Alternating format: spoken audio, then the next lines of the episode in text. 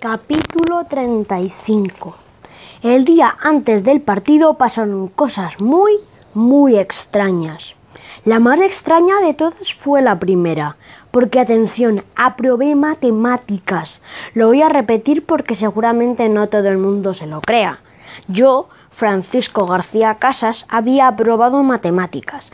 Con tanto de hablar de la probabilidad que teníamos de salvarnos y de meter goles y de no bajar de categoría, al final me habían acabado gustando las matemáticas. Bueno, tampoco había que hay que exagerar. No es que me gusten como el fútbol y eso, simplemente ya no me parecen tan horribles.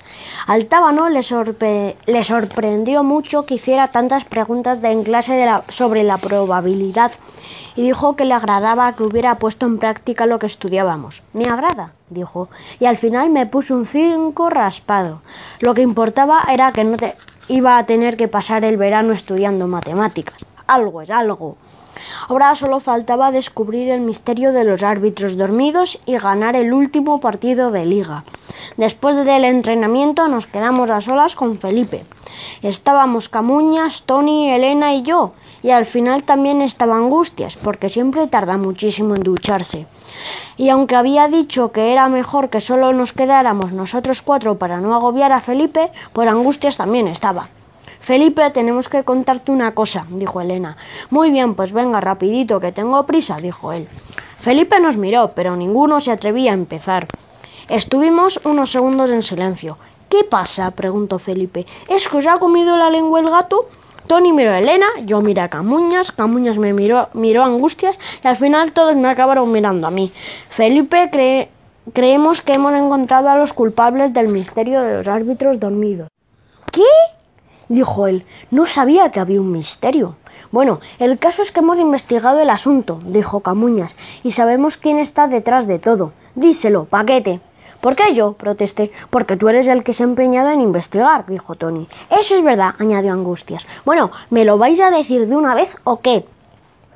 preguntó Felipe. Muy bien, ya, va, ya está bien de tonterías, dijo Elena. Esa persona es Alicia. Felipe se quedó callado un instante. ¿Cómo? ¿Cómo Alicia? ¿Alicia, Alicia? preguntó. Era un poco complicado, dijo Camuñas. Sí, dije yo. Hay una conspiración para dormir a los árbitros y hay muchos implicados y ramificaciones, como en un gran caso de espionaje.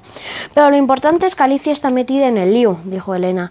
Ayer la vimos con Jerónimo Llorente y como él y Chacón están compinchados, pues está claro que Alicia también lo está, remató Camuñas.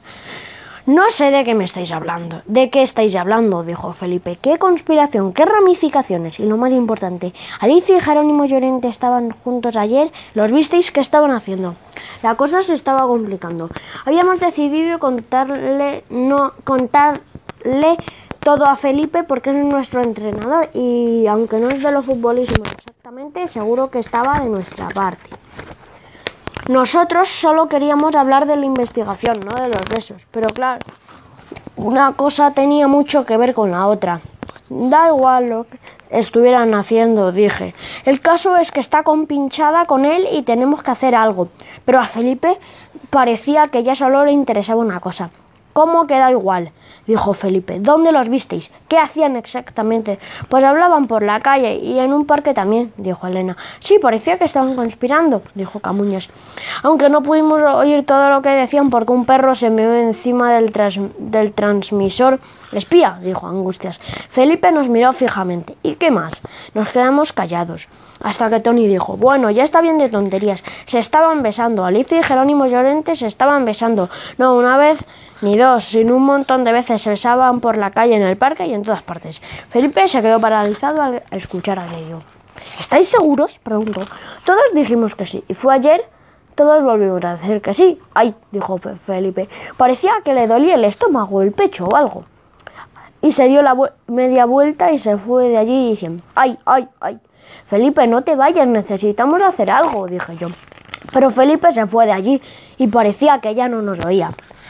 ¿Y ahora qué hacemos? preguntó Camuñas. Esto cada vez tiene peor pinta. No teníamos que haberle dicho nada, dijo Angustias. Tienes razón, dijo Elena. Mira, pobrecillo, mira lo mal que se ha quedado. Y todo por tu culpa, paquete, dijo Tony. Yo solo le he dicho he dicho la verdad. Y además el que ha contado lo de los besos ha sido tú, por si no te acuerdas. Dije yo. Yo se lo he contado porque tú eres un cobarde y no te atrevías, dijo Tony y me dio un empujón. Eh, no os peleéis, dijo Elena. Le voy a pegar una paliza a este mocoso, dijo Tony, y vino directo hacia mí. Yo pensé en salir corriendo, pero, pero luego pensé que no iba a huir de Tony ni, ni de ningún matón nunca más.